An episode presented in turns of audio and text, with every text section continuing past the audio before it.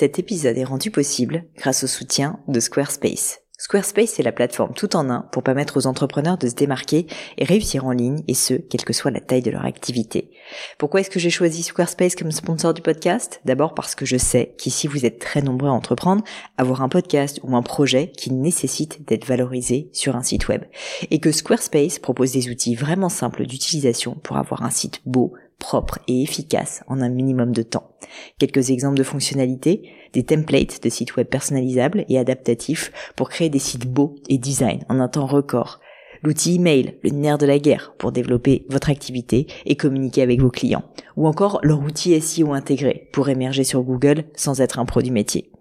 Alors si vous voulez donner à votre business toutes les chances de se développer, je ne peux que vous recommander d'aller sur le site squarespace.com. En plus, Squarespace vous offre moins 10% sur votre première commande de site web ou de domaine avec le code Pauline. N'hésitez pas et rendez-vous sur squarespace.com, code Pauline.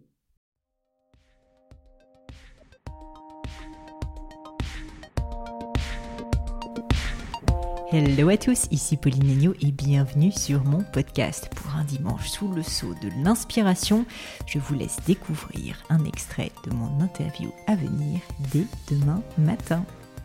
Comment est-ce qu'on s'organise dans la vie euh, pour arriver à gérer ça? Et j'ai l'impression garder le sourire et, la pêche dans ton cas et deuxième peut-être question, est-ce qu'en fait c'est quand même assez difficile et que du coup tu es en galère quand même au niveau de l'organisation et j'aimerais bien que tu sois honnête évidemment là-dessus parce que je pense que ça aidera beaucoup de monde ou est-ce qu'en fait non, tu as réussi à trouver une organisation qui te convient bien?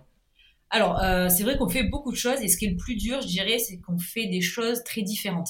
Euh, moi, ce qui est le plus difficile à gérer, c'est la charge mentale dans le sens où c'est pas finalement la longueur de la journée ou le nombre de tâches à faire, c'est leur variété. Euh, c'est mmh. vrai que euh, cumuler ben, une entreprise qui est finalement euh, du digital, une application en ligne, euh, c'est toute une partie finalement de notre activité. Être sur les réseaux, ça est une autre.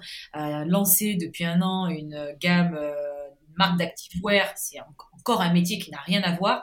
Et finalement, c'est toutes ces tâches cumulées qui, à la fin de la journée, euh, font qu'on peut avoir clairement, euh, parfois, et je dirais même souvent, la tête qui explose.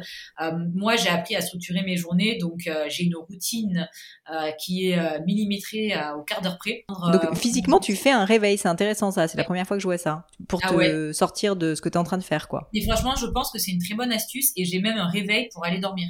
C'est incroyable comme truc. ah mais je suis obligée parce que sinon tu vois pas les heures passer et puis finalement le soir tu te mets à dîner il est 22h et puis tu te couches à 1h du matin sauf que quand le réveil sonne à 6h après tu, tu tiens pas ta bah journée. On, sent le côté discipline du sport tu vois et j'adore ces parallèles qui est en train de s'insérer dans le monde professionnel quoi et dans le, ah, de l'entrepreneuriat. Cet extrait vous a plu? Pensez à vous abonner directement sur votre application de podcast préférée pour être sûr de ne pas le rater. À bientôt